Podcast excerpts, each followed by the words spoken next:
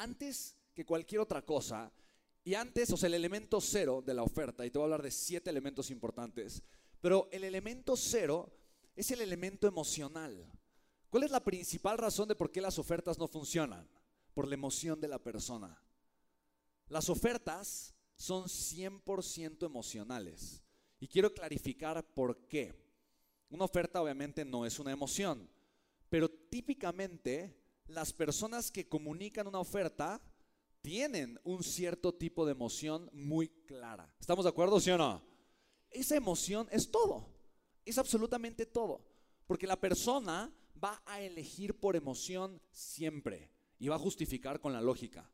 Cuando la emoción y la lógica están alineadas, la persona es fácil que elija comprar. ¿Por qué? Porque es algo que le gusta, con lo que se siente cómodo, algo que le emociona, algo que le entusiasma y al mismo tiempo me hace sentido. ¿Te ha pasado, sí o no? Mira, para mí eso es importante. Y ahora, ojo, no, no, no quiero que se malinterprete, pero cuando tú vas a tener una relación de pareja, pues también es una venta. ¿Estás de acuerdo, sí o no? Y también analizas la oferta. ¿Estás de acuerdo, sí o no?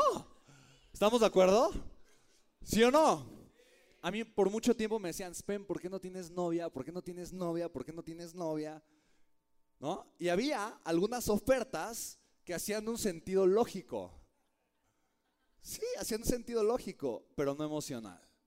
Habían otras ofertas que tenían un sentido emocional, pero no lógico. ¿Estás de acuerdo? ¿Sí o no? Y yo me hice una promesa que jamás en mi vida iba a cometer el gravísimo error de solamente seguir a la lógica o a la emoción en las decisiones importantes en mi vida. Y tuvo que pasar tiempo y tuve que conocer a muchas personas para poder tomar una decisión hermosa y extraordinaria. Que mi mente y mi corazón y cada célula de mi ser me dijera es la correcta. Tengo toda la convicción de mi vida. ¿Estás de acuerdo? Y por eso no dudo en lo más mínimo. O sea, no tengo un, no tengo un gramo de duda de que ella es la mujer de mi vida. No lo, no lo dudo en lo más mínimo. ¿Estás de acuerdo, señor? No lo dudo. No, lo, lo, lo sé, lo sé, lo sé. ¿Estás de acuerdo, sí o no? Y de esa misma forma, y me encanta porque lo, lo, menciona Mauro, de esa misma forma es como tus clientes van a decir, no, yo, yo, yo, yo, lo, yo lo sé. O sea, yo sé que esto es para mí. Ah, yo elegí comprarme un Tesla. De verdad, yo elegí comprarme un Tesla desde que conocí a JB Straubel en 2014. Me costó 75 mil dólares contratarlo al canijo y 25 mil dólares de taxi aéreo. Un taxi un poquito caro.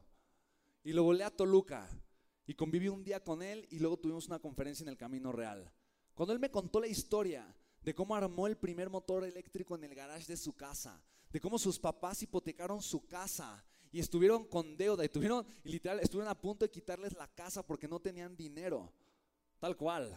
Y estuvo recaudando capital y durante año y medio lo rechazaron 500 inversionistas hasta que se acordó porque vi una nota de que uno de sus ex conocidos o conocido, ex compañeros de Stanford, acababa de recibir un cheque por haber sido uno de los siete fundadores de PayPal, que se vendió en 150 millones de dólares. Y él hizo cálculos, dijo, eso entre siete es una buena cantidad.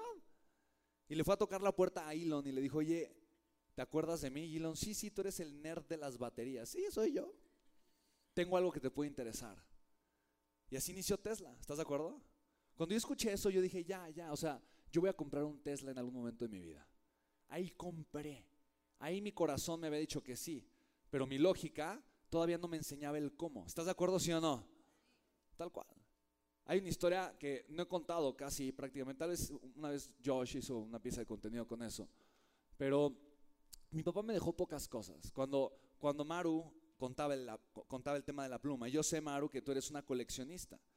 Entonces, no sé si han, escuchado el test de las habilidades de Gallup. ¿Lo, ¿Lo, han escuchado? No hay fortalezas, ciertas fortalezas. Entonces, una de tus fortalezas sé que es ser coleccionista, coleccionadora. ¿Te gusta coleccionar? Y coleccionas relaciones, coleccionas momentos, coleccionas objetos, coleccionas ideas, coleccionas piezas de contenido, coleccionas tazas de Starbucks. Conozco, sí, yo sé, yo sé. Y, yo sé que por eso le das, le das valor a ciertos objetos preciados. Eh, me encanta, me encanta. Sí, sí, sí, voy bien, voy bien. Ok, ok. Entonces, fíjate, eh, eh, y me doy cuenta, obviamente, de, escucharla un poquito, otra de sus fortalezas. Es, es una mujer extraordinaria, poco? No, un aplauso para Amaro, que lo ha hecho increíble. Lo ha hecho, lo ha hecho de verdad espectacular. Lo has hecho increíble. Lo has hecho increíble, Amaro. Lo has hecho de verdad. Wow, wow.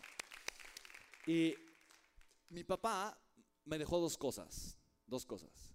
Una foto con una carta del otro lado. Era una foto mía de bebé. Y una carta que él me había escrito. Mi mamá esa carta me la dio cuando yo tendría 15 o 16 años. Yo la leí tantas veces, yo lloraba cuando leí esa carta. Y en algún momento esa carta desapareció. Nunca supe qué pasó. Nunca supe si alguien la agarró, si se perdió, si la extravió en algún lugar. Esa carta un día desapareció. Una foto mía grande, así, de bebé, con una carta que me escribió mi papá.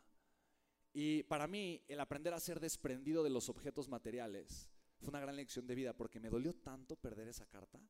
Era para mí en ese momento lo único que me había dejado mi papá, lo único, lo único.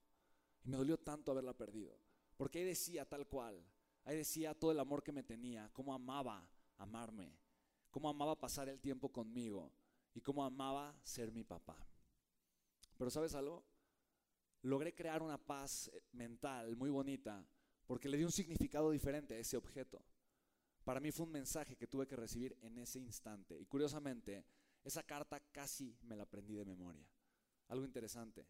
Yo le escribí a mi hijo una carta muy similar. Y para que nunca se perdiera esa carta, ¿qué crees que, qué crees que hice? Para que nunca se perdiera. Para encargarme de que jamás en la vida esa carta pudiese ser extraviada, la metí en uno de mis libros. Esa carta está en mi libro Los cinco elementos de la transformación y es la carta que un padre le hace a su hijo. Pasan son un Sherpa cuando está a punto de ir a escalar el Everest. ¿Quién ha leído mi libro Los cinco elementos de la transformación? ¿Ok?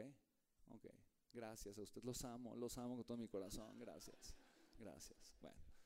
Yo me encargué de meter esa carta ahí. Yo sé que ahí, ahí está y vive y vivirá.